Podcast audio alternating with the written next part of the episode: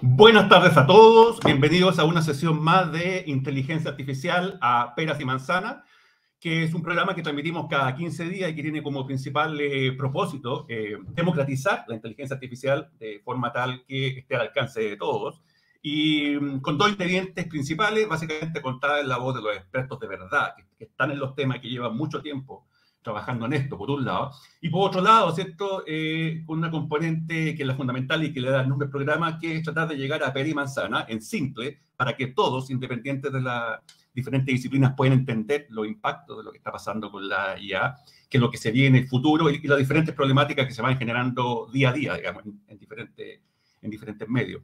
Eh, también les recuerdo que, como ya había informado previamente en las redes sociales, que este programa está siendo transmitido simultáneamente por LinkedIn y YouTube, ya por si acaso alguien también después quiere verlo en YouTube, y automáticamente cuando terminemos cada programa eh, quincenal, eh, automáticamente eh, el, programa queda, queda en, el, en, la cuenta, ¿cierto?, de YouTube, por si acaso para quienes quieran verlo y no tuvieron tiempo. Y además les recuerdo que los programas, pero pero lamentablemente solamente en audio, están disponibles en Spotify. Ya hay una temporada con los 15 primeros programas y ya subimos ya la segunda. Así que si alguien quiere reproducir o quiere usarlo con fin educativo, ya sea en colegio, universidades, empresas, lo que sea, eh, tiene, tiene todas las facilidades para hacerlo y el acceso es totalmente, totalmente gratuito. ¿ya? Así que ahí ya están eh, informados para aquellos que de alguna forma se piden esta ocasión o quieren reproducirlo nuevamente o, o temas por el estilo. ¿ya? Eh, uno de los temas que en realidad eh, ha venido desde los inicios de la, de la, inteligencia artificial en los años 50, básicamente tiene que ver con un montón de aplicaciones eh, que se generaron en diferentes áreas que eran bien estratégicas, digamos. Una, una de ellas eh, tuvo que ver con la minería. Los primeros sistemas aplicados de ella en su, en su inicio, vaya la redundancia, tenían que ver con aplicaciones de prospección minera, que hasta el día de hoy son bastante, eran bastante futuristas en términos de lo que hicieron.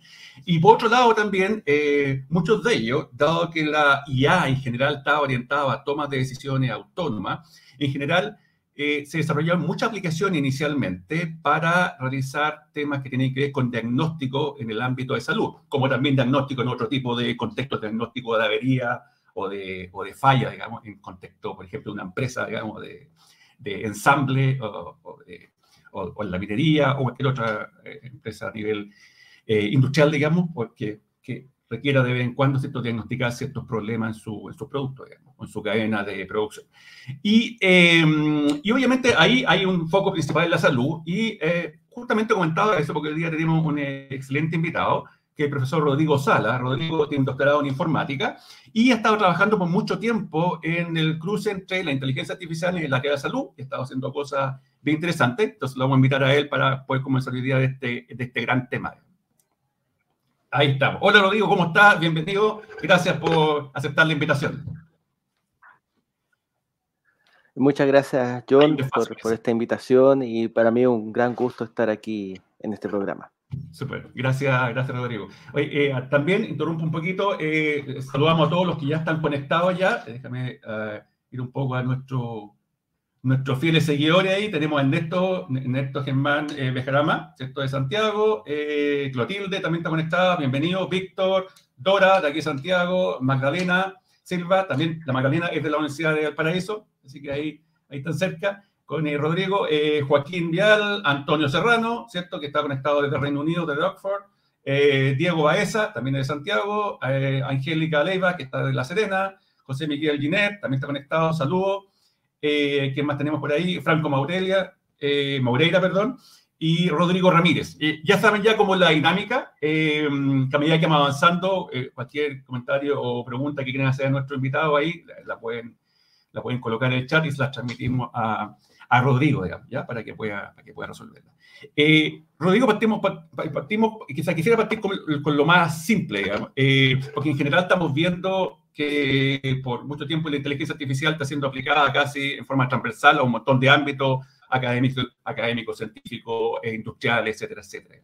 Pero en, en, particular en el ámbito de la salud, para que todos puedan entender qué es lo que tiene de particular los temas que generalmente se trabajan con IA, que hacen eh, apetecible el ámbito de, de, la salud, que no lo podría resolver con otra, con otra tecnología, o sencillamente sí lo puede resolver, pero no es tan, pero no es tan bueno, digamos, en términos simples. Digamos. ¿Cuál, es, ¿Cuál es la característica? Según tu experiencia. Sí, bueno, bueno, interesante pregunta.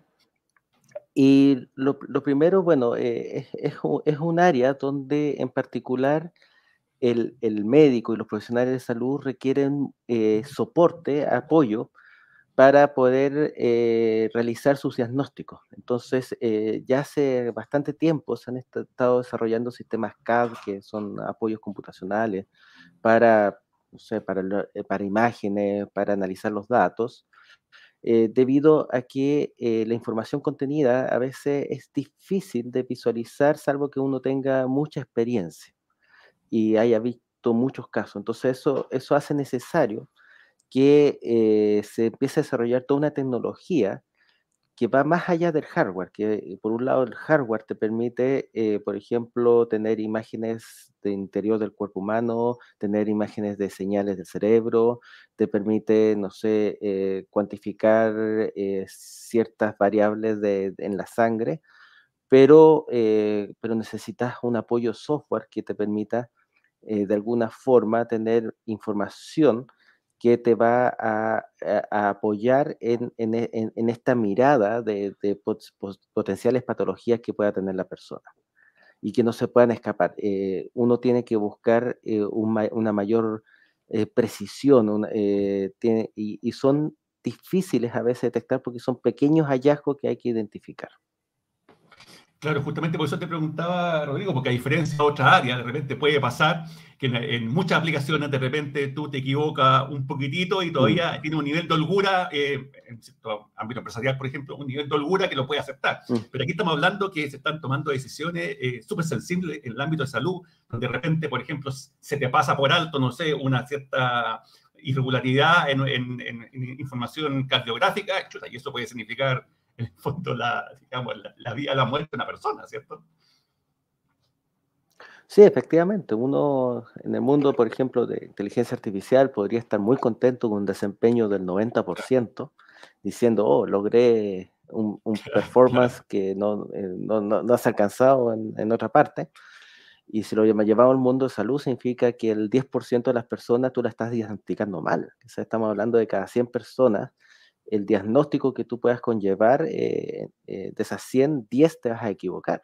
Entonces eso, eso es inaceptable. Eh, entonces es un ámbito que es muy delicado. Por eso, por eso estas herramientas a corto plazo, incluso diría a mediano plazo, no van a ser herramientas de diagnóstico, van a ser herramientas que van a apoyar y sugerir, a, dar un soporte a los profesionales de salud para para el diagnóstico. el diagnóstico final sigue siéndolo el, el, médico y el profesional de salud.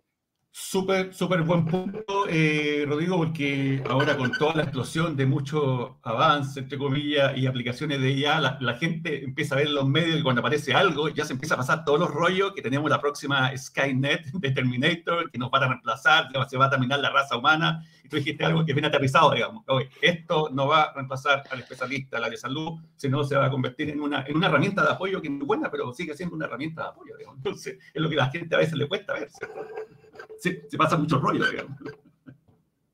Sí, ¿no? E, efectivamente, que sea, bueno, uno se imagina que la inteligencia artificial, uno, pues va a reemplazar el trabajo humano y dos, eh, va, podría destruir el mundo. Eh, sí tiene riesgo, eso, eso es verdad, hay, hay riesgos asociados. De hecho, la inteligencia artificial se alimenta de datos.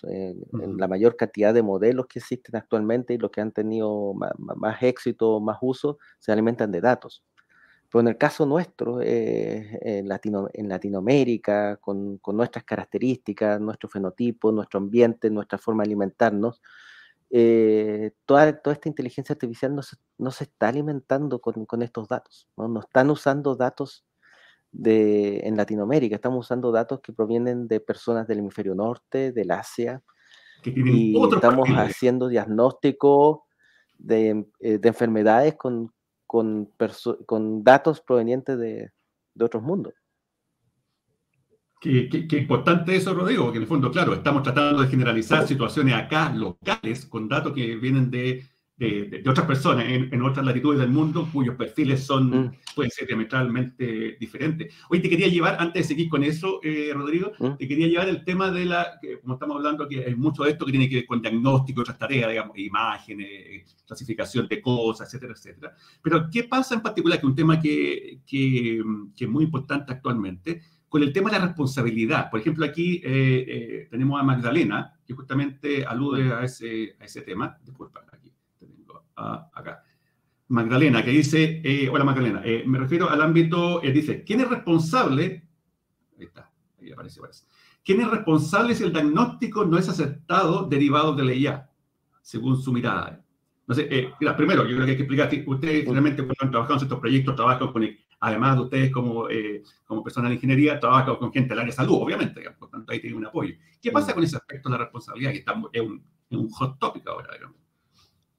Sí, sí, eh, es un buen tema. A mí me gusta más la palabra del, del inglés, accountability, es, que es, un poquito más que responsabilidad, es más fuerte. No, no han encontrado una traducción directa de accountability al, al español porque yo creo que responsabilidad queda un poquito corto. pero tiene que ver con un lado con responsabilidad, pero otro, otro lado es, es quién, eh, es, a quién le echamos la culpa, un poco en, en, las palabras latino, eh, de, del occidente, latinoamericana. ¿ya? Y efectivamente, que sea un diagnóstico eh, en la cual pues, corre la, en riesgo la vida de una persona, y uno se equivoca, eh, la culpa, la, gran pregunta es quién tiene la culpa. ¿La tendrá el software? Un software no puede ser responsable, que sea un, software. Eh, nos gusta echar la culpa al informático también, cuando uno hace alguna actividad y dice, no, esto, el problema es del informático, pero el alguien que echarle la culpa, claro. Hay, hay alguien que echarle la culpa, el dueño del sistema, la empresa, el paciente. Entonces, por eso, por eso, por eso, bueno, vuelvo al, al punto, no puede ser un, eh, una herramienta de diagnóstico. El diagnóstico final siempre tiene que ser humano y el humano se hace responsable de ese diagnóstico. Pero ahí hay otro punto que es súper relevante y que ustedes, eh, tú ya lo has conversado en, algunas sesiones previas eh, de, bueno, de, de, este, de este foro de, inteligencia artificial, que tiene que ver con que son cajas negras. ¿ya? Me explico, una caja negra es, es un modelo donde tú entras una entrada, sale una salida, sale algo, pero nadie entiende cómo hizo el procesamiento. Entonces, en el ámbito de salud, eso es fatal. Entonces, al final... Eso te iba a decir, es súper sensible, claro. Es súper sensible. Entonces, un, radiólogo, un médico va a decir, ¿y cómo yo voy a confiar en algo que no sé lo que hace? Y tengo que tomar un diagnóstico de vida y muerte con algo que no sé qué hace. ¿ya? Ok, gracias a tu sugerencia, pero no gracias. Y, lo saca. Entonces hay, hay, un tema que, es, que hoy en día, en la actualidad, se está desarrollando y se está investigando, es cómo interpretar y explicar mejor los modelos. Pero volviendo a la pregunta, el responsable siempre tiene que ser un humano y en este caso el médico. Que, que, toma la decisión final. Digamos, asumiendo lo que tú viste, que, que como herramienta de diagnóstico no va a reemplazar, sino que va a apoyar, por tanto la decisión final siempre es del, del humano. ¿cierto? Exactamente. Qué, interesante, porque eso tiene varias repercusiones y acá está conectado con, con otro tema que también lo pregunta acá Antonio Serrano Gómez, muy buen tema que está la pregunta acá. Dice, justamente, en el ámbito de la salud, ¿cuál ha sido la resistencia al cambio? Interesante. Por parte del personal médico cuando se tratan de implementar estas cosas, porque claro, está el tema del concepto de caja negra, está el tema de las responsabilidades, está el tema de la precisión técnicamente hablando, digamos, ¿Qué pasa con la gente, digamos, con el, con experto? Sí, interesante tu pregunta, Antonio, muy buena pregunta. Eh, a ver, los médicos en general les gusta esta idea, les gusta la idea de la inteligencia artificial, lo encuentran llamativo y todo. Eh, lo encuentran que el futuro viene por ahí, eh, eso, eso, es así. Pero el, hoy en día el, utilizar la inteligencia artificial y, saber que viene de inteligencia artificial con los riesgos que conlleva, eh, son tan temerosos como cualquier otro sistema que tienen de apoyo. Entonces, eh, en ese sentido, ellos más siguen utilizando y van a seguir utilizando más su experiencia, sus estudios, eh, van a hacer las observaciones de la imagen a lo que saben y, también colaborando con colegas en, en, los comités más que simplemente eh, confiar en una máquina. ¿ya? entonces, em, el tema de la resistencia va también por parte por la educación. Hoy en día, los médicos, los radiólogos, que lo que yo sepa, eh, puede que me equivoque, todavía no eh, se enseña poco o nada de lo que es la inteligencia artificial dentro de su formación. Entonces, hay un tema ahí que conocer los riesgos, conocer las potencialidades y los riesgos que tiene esta, esta nueva tecnología, eh, todavía hay eh, falta mucho por conocer. ¿ya? Entonces es, es, es, necesario empezar a introducir estas temáticas en la formación curricular de los distintos profesionales, no, no solamente los profesionales de salud, sino en general. Súper. Oye, eh, Rodrigo, y eh, ahora pasando Claro, eso tiene que ver con la resistencia al cambio, pero en particular ahora te quería llevar al ámbito más chileno, porque tú estuviste con un punto muy bueno que mm. decías, claro, hay muchos modelos que se están ocupando, pero vienen adaptados para otra realidad, digamos, totalmente diferente a la nuestra. Digamos. Y además la nuestra que en particular mm. mezcla el sistema público con el privado, y ahí tenemos otra problemática más, ¿cierto? Comparado con otros países, o, o hay puro estatal, o el principal estatal, o hay puro privado, como en el caso de Estados Unidos. Entonces, ahora, cuando tratan de abordar problemas, que no solamente sean de tipo diagnóstico, hay temas que tienen que ver con la ficha, la, famosa, el famoso problema de las fichas clínicas, digamos, ¿cierto? El tema de lista de espera, sistema de autoatención, hay, un montón de cosas más allá del diagnóstico.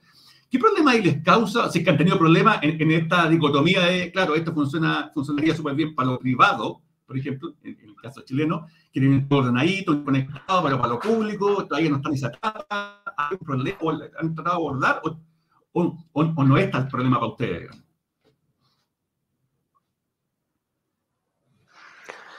Sí, eh, la primera situación que uno se encuentra cuando se realiza, uno trata de realizar investigación y de alguna forma desarrollar la inteligencia artificial o la investigación en general de, tecnología en el mundo de la salud, es que eh, no, existe, que sea, hay muy poca iniciativa de desarrollar investigación en, esta institución de salud, aún en Chile.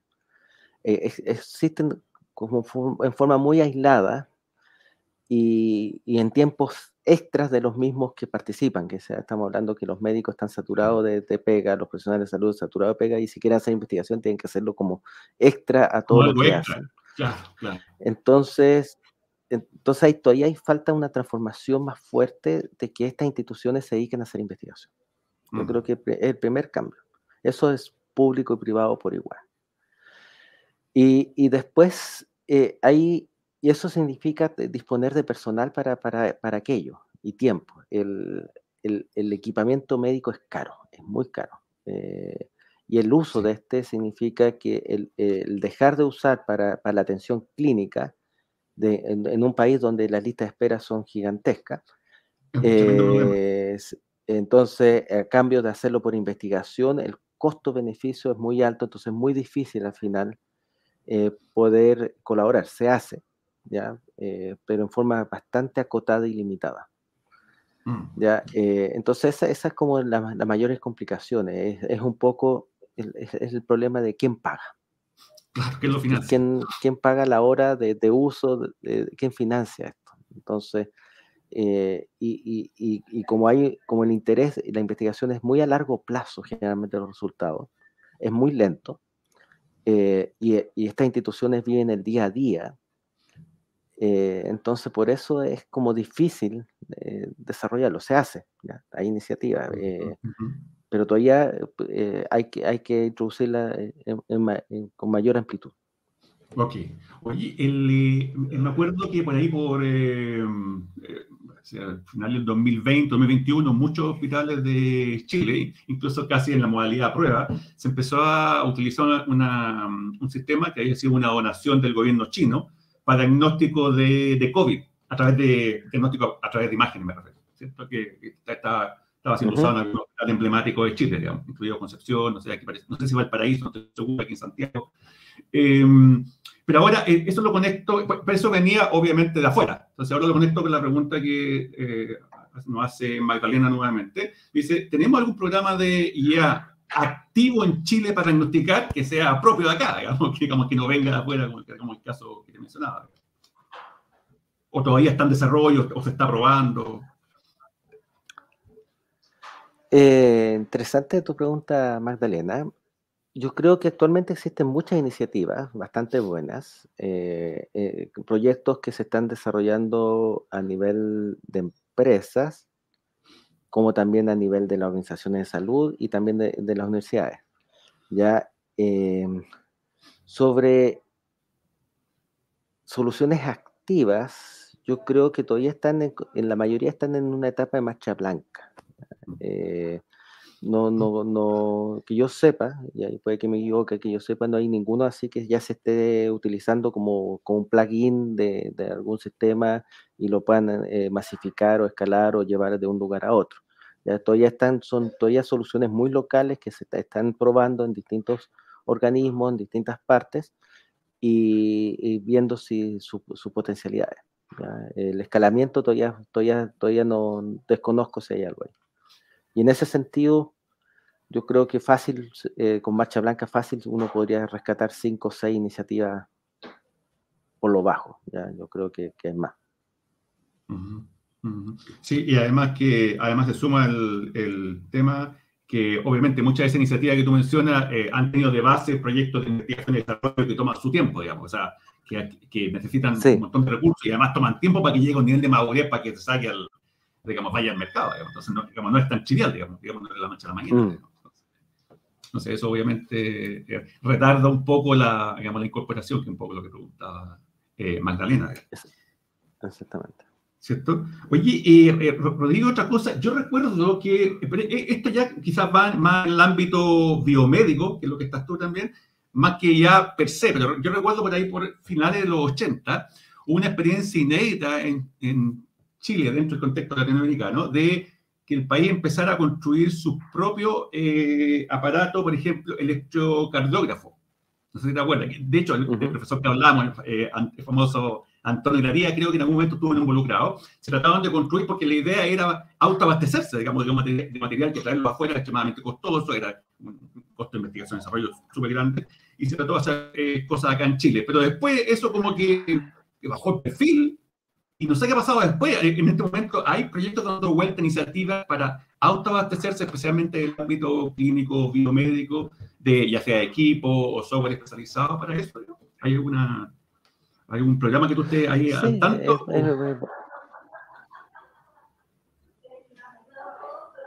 Es, eh, ¿Aló? Sí, ahí sí, sí, que hay un desfase en la, hay un desfase en la comunicación. Sí. Ya, ya, perfecto. Sí, es, interesante la pregunta. Em, a ver, es importante hacer desarrollo en Chile, ¿ya? pero lamentablemente el desarrollo de investigación y llevarlo al mercado, un producto, es caro. ¿ya? Y como es caro, eh, a veces sale más barato comprarlo a China, a Europa, a Estados Unidos, a pesar de que tienen volúmenes de precio igual altos, pero así todo sale más barato que comprarlo que, que desarrollarlo. Entonces la iniciativa en particular va más hacia, hacia más eh, focalizada hacia a, un nicho en particular. Y eso, eso es lo que se trata de hacer de problemas que todavía no se, están, no se han resuelto al ámbito, en el ámbito mundial y que puede resolver como un mercado o un grupo de patologías bien, bien, específica. Ya eh, eh, varias iniciativas de, desarrollo tecnológico van, van por ahí. En Chile sí, se están haciendo tecnología, eh, hay varias patentadas incluso, aquí en la Universidad del Paraíso puedo, mencionar que tenemos como cuatro o cinco patentes en, la universidad asociada con dispositivos médicos desarrollados en Chile, y me parece que en otras instituciones también ya también tienen varias patentes, entonces significa que hay desarrollo. El escalamiento de esto es siempre un problema. Claro. Eh, pero por otro lado, el, mayor problema, y vuelvo a lo anterior, es el riesgo que puede generar. Entonces hay que hacer todo un estudio, toda una validación en el ámbito de salud que, es bien costosa. Eh. Hay, que, hay que probarlo con volúmenes de, pacientes, de personas más o menos altos, ver eh, eh, posibles efectos adversos, ver posibles riesgos, ver si realmente es de apoyo. Y, financiar ese estudio, lograr ese, escalamiento, no, no, es una tarea fácil. ¿ya? de hecho, durante la pandemia hubo muchos desarrollos de ventiladores mecánicos nacionales, eh, pero a la larga, eh, eh, que varios pasaron por un proceso de, primero desarrollo, después de validación, se hicieron estudios de seguridad electromédica, pero al momento en que ya estaban listos para poder usarse, todavía con ciertas dudas, la, la, pandemia ya se está, ya estaba retrocediendo. Entonces, Y entre usar un equipo que todavía le falta validación, un equipo y otro equipo que ya, ya lo compraron con una empresa. Que ya está aprobado. Ya, y está aprobado, entonces al final ocurre mucho de eso. Entonces, eh, hay que pensar en este tema, hay que pensar a largo plazo. ¿ya? Eh, recientemente eh, tuvimos, tenemos la posibilidad, en conjunto con la Universidad Católica, de un se adquirió en Chile el primer resonador eh, magnético de bajo campo, de, 0,55 mm. Tesla. Y eso va a permitir hacer imágenes a mucho más bajo costo, más rápido, y, apurar un poco los exámenes con, un poco más de procesamiento. ¿ya? Entonces, eh, la, ventaja que tenemos ahí es que es un equipo que, más, que se puede adquirir eh, más asequible para, para, para nuestro contexto, pero que todavía requiere mucho desarrollo de software y que nosotros podemos estar ahí con inteligencia artificial para mejorar el tema de reconstrucción de imágenes, eh, adaptarlo a la población chilena. Eh, y eso, eso sí eh, podría y esperamos que genere un impacto. y le damos la bienvenida a Alejandra Arboleda, que también tiene una pregunta acá. Dice, desde La Guajira, Colombia, venezolana dice sobre ella, eh, la detección de enfermedades, ¿qué se, ¿qué se constituyen como problema de salud pública en general? ¿Cómo hacen la diferencia ahí?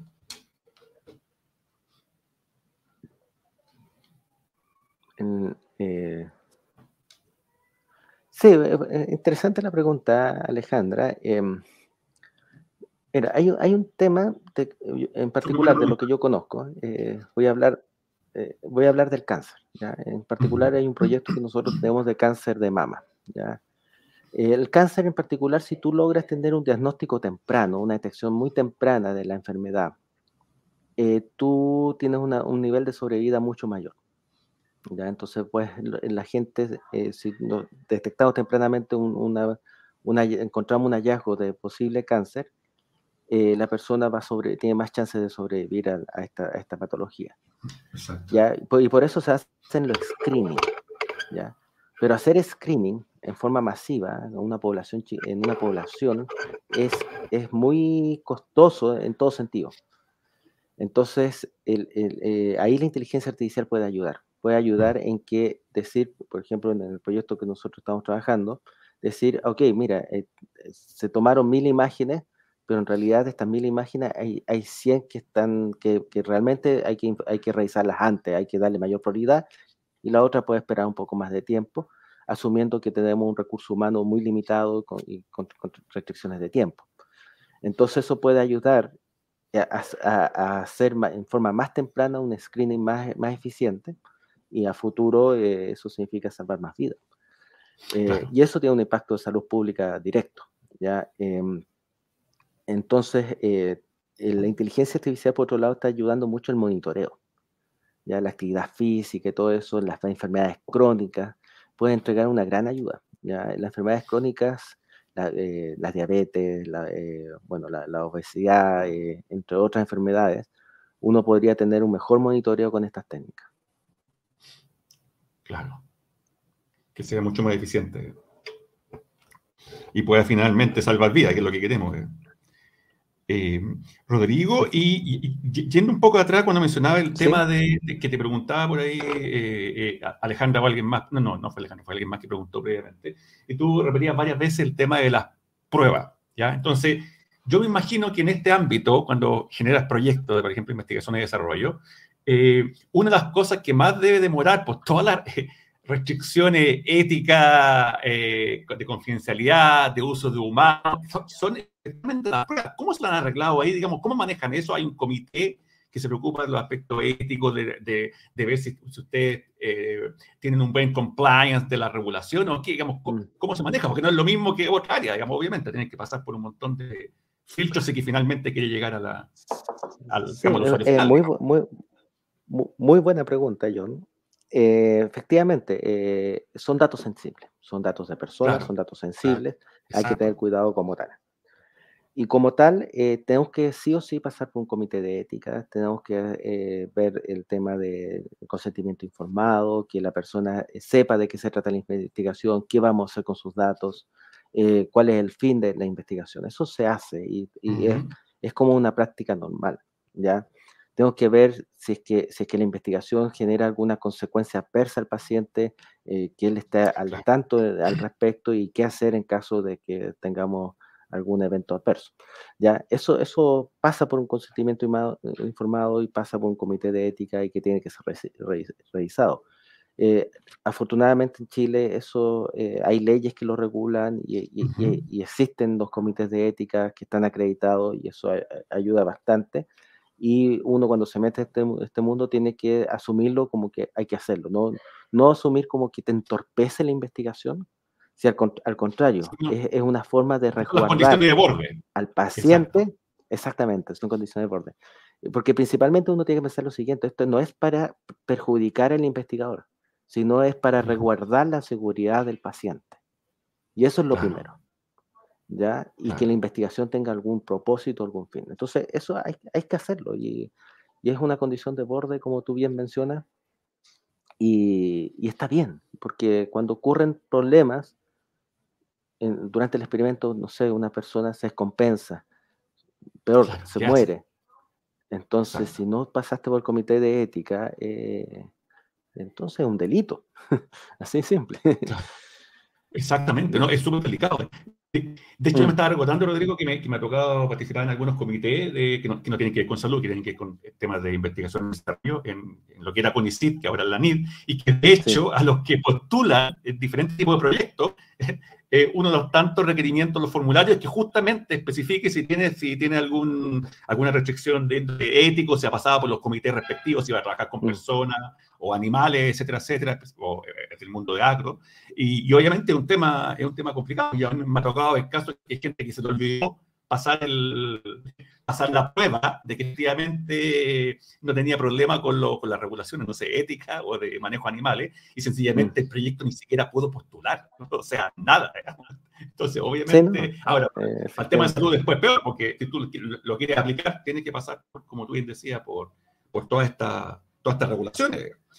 Oye, eh, mm. Rodrigo, y hay casos... Eh, hay casos, claro, porque tú bien decías, esto obviamente tiene el objetivo de proteger al usuario final, que el paciente, obviamente, que cumpla, que cumplamos con toda la, digamos, la garantía había por haber, pero ha pasado de repente cuando ustedes quieren implementar cosas en estas regulaciones, eh, o como sea que se quiera llamar, eh, que haya gente especialista que se le haya opuesto, que no haya querido inicialmente, y que hayan tenido ustedes que, que, que negociar bastante para que finalmente pueda aceptarlo.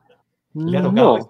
No, no, no esto, pero la, mayor dificultad, y un poco la mayor dificultad que tenemos en el mundo de la inteligencia artificial, en particular las, técnicas machine learning, deep learning, es disponer de datos. Claro. Ya, entonces, eh, a veces uno bien optimista y dice, ya, pero es dato, es como llevar un pendrive y sacar los datos y, está listo en un día. En realidad es mucho más complejo que eso, porque significa que un profesional del recinto tiene que dedicarse a anonimizar los datos, a, de alguna forma entregarlo en forma que, es limpia, hacer esta bajada, este respaldo. Eh, eso significa entrar a un sistema donde están los datos y que, que, cualquier cosa que uno haga puede generar un daño terrible. Por lo tanto, tiene que ser un especialista en eso, que tiene que hacerle la bajada de, con cuidado. Y después hay que rezar que los datos estén, estén limpios, estén bien, eh, bien tabulados. Entonces, eh, y eso, eso ese, es como el cuello botella más, más complejo, porque significa disponer de un recurso humano eh, que no es propio del proyecto o de la institución, en este caso de la universidad, sino que es un recurso humano de la institución que, que, que tiene que resguardar los datos, que es la, en este caso el hospital y las clínicas. Eh, y eso, eso, eso, eso es más complejo. Y, y, ahí, ¿qué es lo que cuando te falta, por ejemplo, el, eh, porque hay una fuente fundamental, ¿cierto?, que, que, son los datos, y cuando te faltan datos para un problema, para una, para una tarea, digamos, de, análisis médico que es extremadamente sensible y dependiendo de los datos que hace, tiene, tienen en, en, su, en su proyecto eh, grupo de gente que se dedica a recuperar esos datos, ¿cómo lo hacen? O sencillamente dicen, no, aquí no podemos avanzar hasta que no tengamos los datos, los datos disponibles. ¿Qué se hace generalmente ahí? Ya, bueno, eh, sí, es interesante la pregunta. Eh, afortunadamente en el mundo, este mundo digital que hoy en día vivimos, el mundo de Big Data y, que de alguna forma eh, algo que está ocurriendo es que es la cantidad de repositorios públicos de información en, el ámbito de salud, bueno, a veces algunos con más restricciones que otras, pero igual uno podría acceder a información, uno puede acceder a, a datos eh, de otras regiones, ¿ya? Ya. Eh, ya sea de cáncer, de electroencefalografía, imágenes de resonancia. Entonces uno puede acceder a esa información. Entonces cuando uno se da cuenta que el dato de uno es, escaso, uno lo potencia con datos que están eh, de, otras, de otras personas, pero mantenemos un poco la representatividad latinoamericana dentro de estos datos. Entonces, es verdad, se introduce representación de otras partes, pero al final el modelo eh, es, mejor porque tiene, es más rico la información que, con la cual uno la está entrenando. ¿ya? Sin embargo, igual uno solicita más datos. Eh, en algunos casos uno tiene que solicitar más datos. Eh, y hay dos cosas que son distintas. Una cosa que el dato retrospectivo, ya que uno puede llegar, solicitarlo y bueno, ir y, en forma anonimizada poder utilizarlo. Pero el otro caso es prospectivo y ese tiene un costo y, ese, y es una dificultad y ese dato a veces es más difícil, porque prospectivo significa tiempo, significa eh, profesionales expertos que van a estar haciendo el experimento, haciendo el análisis, recopilando ese dato y, podría no accederse. Eh, Rodrigo, y hay otro, em, hay un tema que está de alguna forma eh, implícito en todo lo que hemos hablado, porque claro, porque si uno habla de una aplicación puntual va a ser usada en un sitio puntual por una persona puntual, claro, la, la vía se facilita bastante, pero en el sistema público, por ejemplo, en el sistema público chileno, eh, pasa que hay un montón de condiciones para que los sistemas, las aplicaciones operen en todo el ambiente, entonces empiezan a aparecer temas de interoperabilidad, que tarde o temprano me van a van a causar algún problema. ¿Cómo, cómo, cómo han abordado eso? Porque claramente, si tú eres funcionando solo, digamos, o todos están hablando el mismo lenguaje tuyo, no es problema, pero cuando los sistemas se tienen que comunicar, más, más todavía con este tipo de información sensible, digamos, de diagnóstico, ahí el tema de la interoperabilidad, yo me imagino que debe ser un cuello de botella, ¿cierto? Sí, eh, de hecho, un poco antes que eso, todavía, todavía tenemos un tema de que muchos registros todavía son en papel. Ah, ya, eh, es más básico todavía. ya, entonces. No tenemos ninguna Skype. Todavía hay mucho por digitalizar. Sí, sí, o sea, o sea, cada vez menos, pero, pero hay varios, varias, varias partes que todavía, todavía es el papel el que manda. Perfecto. Eh, de hecho, la ficha médica digital, que es como una gran solución a muchas cosas, todavía, todavía es, es, híbrido, ¿ya? Eh, y de ahí, bueno, viene la... Eh, viene un buen desafío. Yo creo que es un tema del uso secundario de datos con inteligencia artificial, multicentro, yo creo que es un tema que, que, que hay que pensar. Yo creo que, la discusión todavía no está, en Chile no se ha realizado. ¿ya? Yo creo que todavía estamos esperando que se prepare la plataforma básica. Mm. A eso, a eso iba, a eso iba. Entonces, con lo que tú mm. decías, uno puede asumir que el tema es porque te, te falta la tapa cero, que oye, lo que está en papel todavía, a pesar que ha mejorado, hay que pasarla ahora en formato digital. Y ahí recién, recién empecemos a conversar, digamos. Parece que ahí está el digamos, mm. principal cuello de botella, ¿cierto? Yo eh, tenía, me acuerdo, me acuerdo una experiencia años atrás cuando estábamos tratando de abordar eh, un problema que tiene que ver con la, con la lista de espera. Entonces, haciendo unos diagnósticos, descubrimos una cosa súper interesante, que una, una ejecutiva de, digamos, que nos apoyaba en el proyecto, en la preparación del proyecto, una ejecutiva de una cierta agencia, eh, de repente se, se, extrañó que en un párrafo que en un párrafo de, nuestro diagnóstico decía algo de este estilo, digamos. Decía, bueno, y aquí la gente de la, del hospital o tal sección envía por valija la información de, tal, de tal cosa a esta otra parte. Entonces, la ejecutiva un día me llama por teléfono, me dice yo, oye, yo, dentro de mi ignorancia, dice, yo tengo entendido que los hospitales de Chile, los hospitales públicos, se comunican por la red de fibra óptica más importante del país, ¿cierto? Eh, sí. Entonces, ¿por qué todavía se están enviando por valija? Entonces, yo creo que ella se rió, yo lo único que le dije era, bueno, quiere que te responda eso. Entonces, no, yo creo que tiene mucho que ver con lo que tú estabas hablando, digamos. gracias, gracias a la... Bueno, gracias a la, un poco a, la, a esto de la pandemia, bueno, muchas cosas malas, pero una de las cosas que ayudó la pandemia al desarrollo digital de las instituciones, principalmente públicas. Eh, efectivamente, hasta hace no mucho eh, todo era papel, o sea, el, el, estafeta, eh, el estafeta que, que lleva la carta, el oficio de, de, una sede a otra sede, caminando, corriendo, en taxi, en lo que sea. hoy en día, por suerte, ya se está aceptando la firma, que uno firma un documento y lo mande por, por email, ¿ya? Eh, y eso, eso ocurre en las universidades, que se supone que son instituciones que, que tienen que llevar un poco la, avanzada, en la vanguardia, y eh, ocurre en las instituciones públicas. También es un tema, es un tema por, por el tema de accountability también, eh, en este caso legal, de responsabilidades de, que, del que firma el, documento. Entonces, hay un tema que, que la actualización, tuvo que hacerse una actualización legal más o menos rápido en Chile. Por supuesto, ese es buen tema. Eh, y eso, y eso, eh, eso era uno, uno, de los, uno de los impedimentos.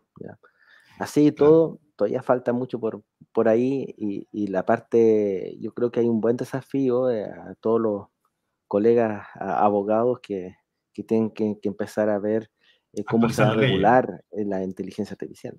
Exacto. la inteligencia artificial tiene muchos riesgos y uno de esos riesgos que ya está bien identificado pero no, está bien enfrentado, es el, el, sesgo que puede generar frente a condiciones, eh, grupos de personas particulares, entre eso el género. Exacto. Eh, todo tipo de sesgo que hay. Eh, por ejemplo, como todo tipo de sesgo, raza, género, edades, etcétera. Entonces, si tú no regulas eso, va, va a generar una cierta discriminación que, que, que va a ser, podría ser peligrosa. Peligrosa, sí. Y cuando tú estabas hablando que, que, en este tema, que te preguntaba, Ricardo, tú me decías, no, antes la estafeta eh, tenía que llevar las cosas por taxi. Yo pensaba que me iba a decir, ahora hemos avanzado, ahora ya no es taxi, es Uber. pero en el fondo el modelo es el mismo, sigue siendo no, pero, no, pero evidentemente eh, tú tienes mucha razón, o sea, especialmente en la época de la pandemia, eso agilizó que muchos procesos que claramente eran, eran bien arcaicos, se llevaban en papel por, por taxi, pero obviamente no le mm. queda otra que fueran, que fueran digitales. Y quería llevar una pregunta que tengo dos personas, Paulo Valdivia y Antonio Serrano, que básicamente eh, eh, eh, hacen el mismo tipo de cuestionamiento, que tiene que ver con la inversión. ¿Qué está pasando con la inversión? Te voy a poner aquí a uno de ellos, a Antonio Serrano, con la inversión privada. Por ejemplo, dice aquí Antonio, considerando desarrollo fuera de la academia, ya ¿qué espacio queda para startup en, en, digital health, por ejemplo, para el mercado chino? Ya, ahora pasando a lo, a lo privado, porque obviamente aquí hay un ecosistema completo, lo privado, lo público la academia, la empresa. ¿Qué está pasando ahí? Eh, eh, Pablo, Pablo Valdía también hace referencia a las inversiones que hace Chile en términos de la empresa privada y cómo se, cómo se comunica, digamos, el, sector privado con el público para hacer este tipo de innovaciones. ¿Qué, ¿Qué, es lo que ves que está pasando ahí? ¿O hay mucha licencia? O el que la está llevando solamente en lo, en lo público? ¿Cómo lo ves ahí? No, no, al, eh, contrario. Eh, en este caso es Corfo, voy a hablar de, institución Corfo, está generando, eh, hay una gran cantidad de iniciativas e incentivos por parte de Corfo y están apoyando varias iniciativas del ámbito de la utilización tanto de inteligencia artificial como digital health. hay mucho desarrollo, muchos startups que están siendo apoyados. De hecho, es un mundo que, con mucho potencial de crecimiento. Y en parte, eh, eso va porque también nosotros tenemos una forma de vivir, una forma de alimentar, un fenotipo, como mencionábamos al comienzo, somos un, eh, si lo llevamos al punto de vista informático, que nos gusta uno de formación e información, somos un dato distinto. entonces, como somos distintos, el dato distinto, entonces necesitamos tener soluciones que van a ser variantes por, de lo que tal vez existe, pero son ad hoc a, nuestro perfil. ¿ya? Y en nuestro contexto, o sea, ¿en qué país del mundo tú, tú subes 4.000 metros de altura en un día y, va, y al otro día lo bajas? O sea, ah, claro. Eh, un contexto de, de, y, es, y, eso, y toda, tienes toda la salud laboral asociada a la minería, toda la salud Exacto. De, en regiones que son, es muy distinta. Entonces, es, eh, nos da un contexto de posibles aplicaciones y desarrollos muy particular. Entonces, eh, se pueden generar muchos startups. Eh, o sea, entonces un nicho importante. Mm, tenemos una, un país que está muy concentrado en, en Santiago y en otras ciudades como, como Valparaíso, Concepción, que también son grandes urbes, pero también a, a 50 kilómetros de distancia tenemos un, sistema rural muy, muy precario. ¿Ya? Entonces, eh, y además es un país muy largo, entonces, ¿cómo accedes con salud a zonas remotas? O sea, eh, que son súper complicadas, digamos, desde el punto de vista de acceso. Digamos, son súper complicadas, exactamente. Entonces, necesitáis soluciones. Si, si eso lo llevas a la concentración de especialistas de salud, empiezas a estudiarlo a nivel nacional, te das cuenta que, bueno, Santiago se lleva como el 70, 60, 70% de los especialistas. Está prácticamente centralizado. Y tienes regiones como, como la de Aysén, que en el caso de radiólogos tienes como radiólogos, sin, sin especialidad tienes como cinco radiólogos. ¿Ya? Y, después si lo quieres hablar con especialidad, pueden que no, existan especialidades en estos radiólogos. Entonces, ¿cómo tú ayudas a un habitante que vive en una zona remota, o, que, o tal vez que vive cerca de la, de, la, de la, gran ciudad, pero no tiene el mecanismo de llegar al hospital de la gran mm. ciudad porque vive, no sé, no, no en kilómetros, sino en horas, tal vez cuatro horas de viaje. De ida y cuatro horas de viaje de vuelta. ¿Cuántas, ¿Cuántos habitantes en Chile prefieren ir a atenderse a Santiago porque no confían en su hospital regional? Es, es, eso es súper delicado, exacto. Ya, entonces Hay, un tema ahí de, desarrollo en, país que, es muy especial. Y esto sumado con la región, o sea, el todo desarrollo se puede extender a toda la región. Exacto. A la región en Sudamérica estoy hablando, Latinoamérica. Latinoamericana, digamos, exacto. Mm. Pasan cosas similares. Hoy quería pasar aquí, eh, saludamos a Matilde Yaches. Dice, ¿cuál es el, te vas la pregunta acá, un segundo ahí, ahí está. Dice, ¿cuál es el monto? Ah, la pregunta el millón. ¿Cuál es el monto de los recursos que se requiere para realizar este tipo de innovación? En general, digamos, ¿de qué rango, en qué rango estamos hablando para este tipo de cosas? Sí, muy buena pregunta. Mira, eh, es, buena difícil la pregunta. Podría decir cero pesos, a podría decir miles de millones de pesos. A ver, eh, afortunadamente, eh, hay muchas software, eh, aplicaciones de inteligencia artificial que están libres. Python, computador, los, los, computadores son baratos, eh, uno puede bajar y usarlo, eh, TensorFlow, que es de Google, o PyTorch y cuestiones, es gratis. ¿ya? Necesita un buen computador. Los datos, podemos acceder a datos. Entonces, ¿podemos hacer cosas, innovaciones a la medida, homemade, en, en la casa? Sí, podemos. ¿ya? Y eso, eso es barato y requiere HH, hora, hora, hora, hora humana. ¿Ya? Eh, ahora bien, eh, si uno quiere empezar a escalarlo, desarrollar el sistema, eh, comercializarlo, comercializarlo, a veces requiere imágenes de equipos caros que a veces no están en Chile. Ah. y si están en Chile necesitáis arrendar la hora de, adquisición o cosas así. Eso es carísimo. Se, empieza, se empieza a encarecer bastante, ¿ya? entonces podría, podría ser, de hecho, en, universidades regionales estamos un poco acostumbrados a hacer con poco y nada, hacer investigación y tratar de entregar soluciones. Con lo mínimo, con lo mínimo. Con lo, mínimo, ¿ya? Eh, pero uno puede escalar estas soluciones y bueno, ahí va requiriendo recursos y, y, y el recurso horas humanas eh, que se requiere para esto eh, va creciendo de forma exponencial. Claro, sí, ese es un punto también. Entonces, los proyectos los proyectos FONDEF que, que, son buenos son de 200 millones de pesos para entregar una solución que, es de validar la parte científica. Claro. Y después, y después si uno quiere eh, hacer escalamiento tecnológico, son otros 200 millones de pesos. ¿Dónde se va esa plata? Recursos humanos. Recursos humanos principalmente, claro. En, en, un 70% del dinero. Necesita gente, mucha gente. Y eso, eso es positivo, porque abre posibilidades de trabajo, eh, de investigación eh, eh, con, con, personas. Entonces, Exacto. es bien positivo. Exactamente. En todo caso, aquí tenemos a Abelardo, que nos tiene una pregunta, Abelardo Cruz, que tiene una respuesta más optimista. Dice, entre más, mejor. Sí, nos gustaría todo, pero...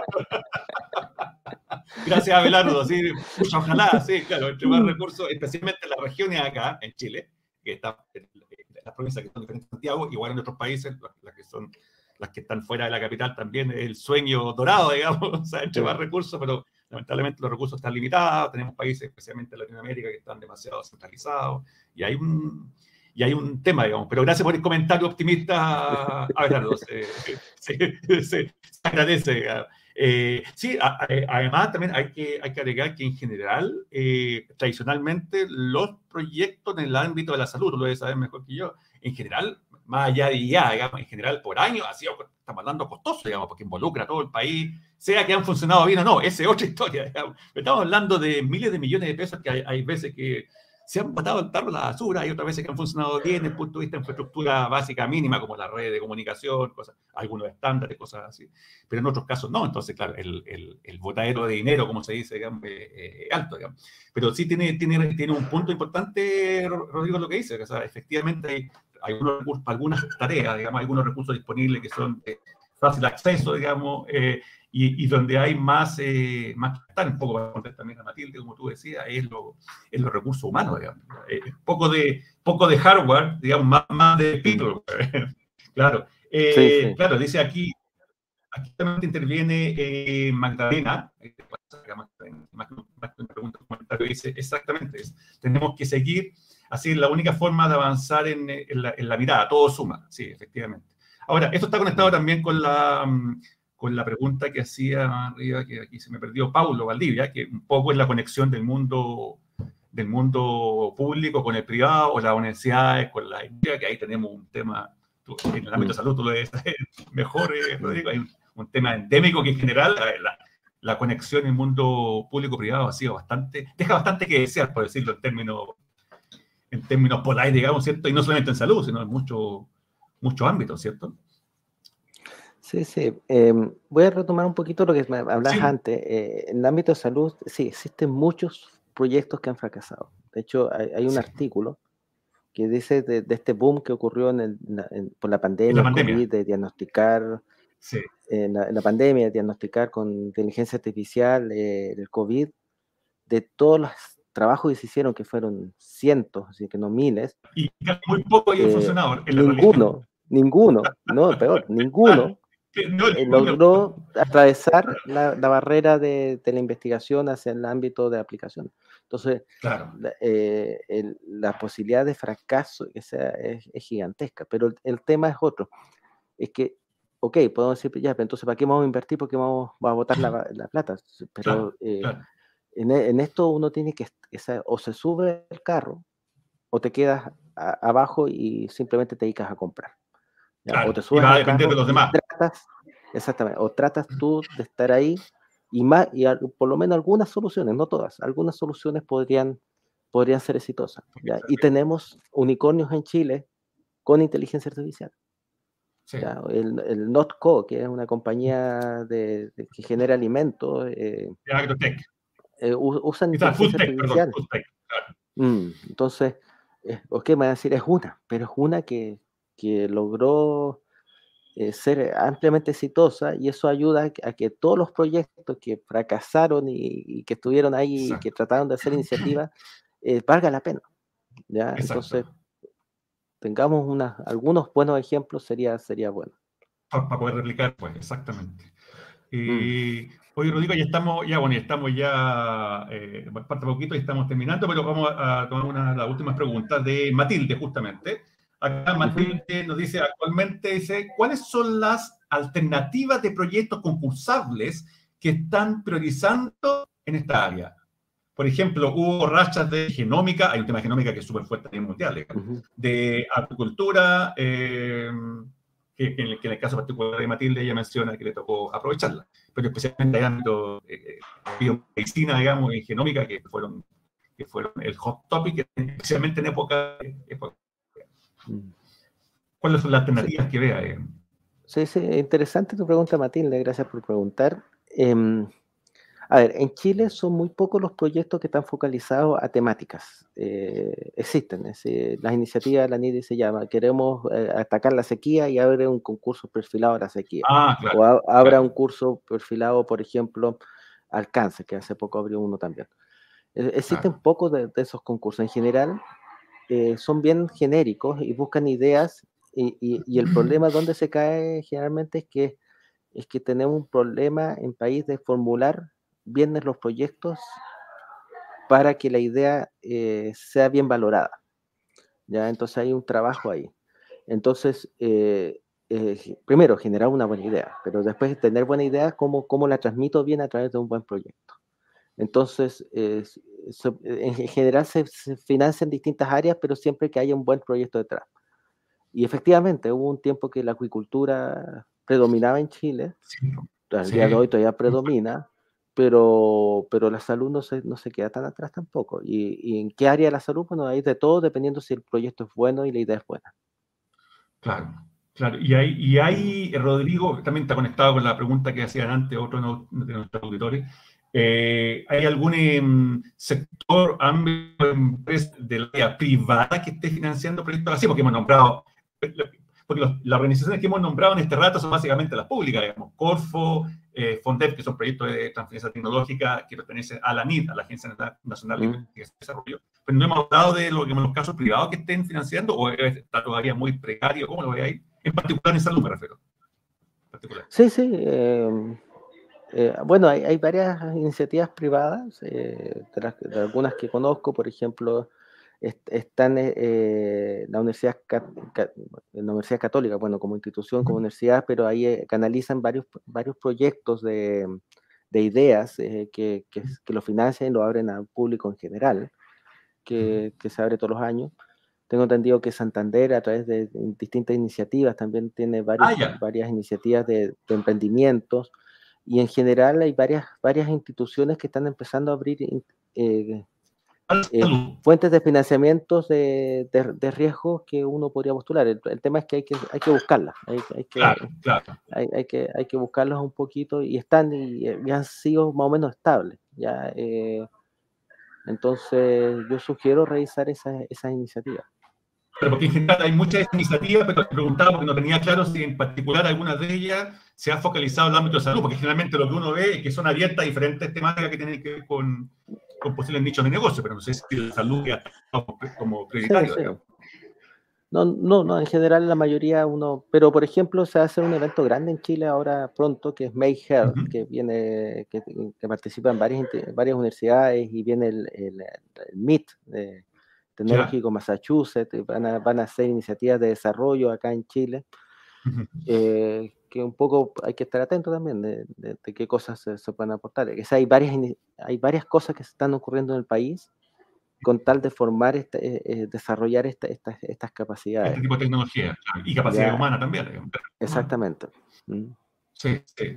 Eh, ah, y aquí, bueno, y, bueno, y ahora para, ir terminando ya, la, pregunta de, de aquí Matilde, que nos pone es si emprendimiento privado que ponen recursos suficientes, está conectado con lo emprendimientos privados que ponen los recursos suficientes o no están alineados con los montos. es un buen tema, es una discusión de, una discusión de años, digamos.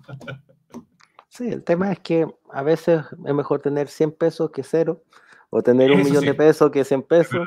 Eh, entonces, pues, siempre, los recursos siempre son limitados. Eh, uno a veces eh, trata de complementar las iniciativas con distintas fuentes hay fuentes locales en las instituciones o distintas, eh, también hay recursos regionales que también a veces eh, ayudan a, esto.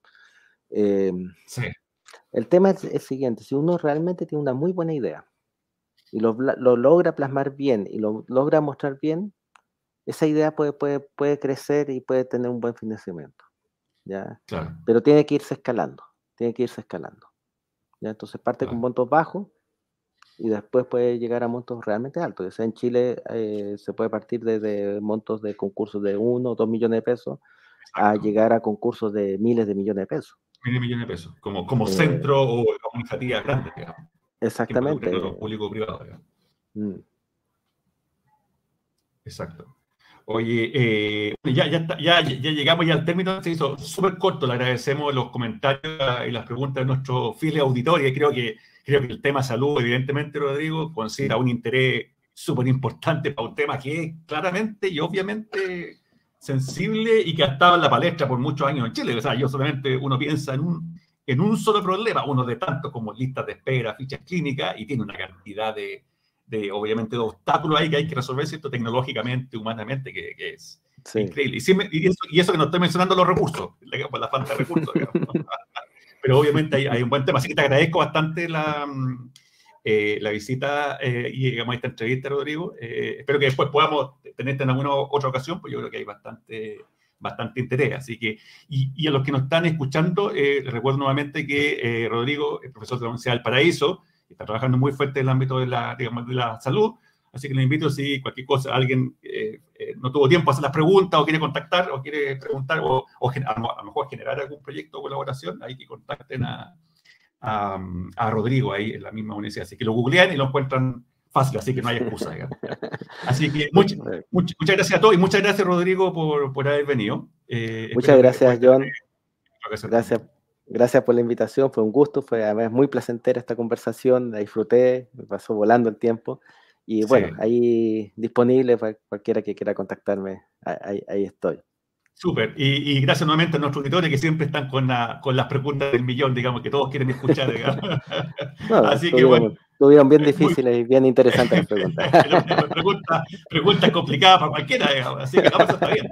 Está, bien, esa es la idea. Digamos. Así que, oye, entonces nuevamente para todos, bueno, nos vemos en, en 15 días más, esto con otro interesante invitado para hablar de otra temática que tiene que ver con inteligencia artificial. Así que los invito a estar conectados, ya sea por los canales de LinkedIn, por los canales de, YouTube, o también ahora en Spotify, que ahora nos van a poder escuchar, digamos, no nos van a poder ver, así que no nos van a poder ver gestos con Rodrigo, pero nos van a poder sí escuchar ahora. Así que, así que saludos a todos, ¿cierto? Nos vemos en 15 días más.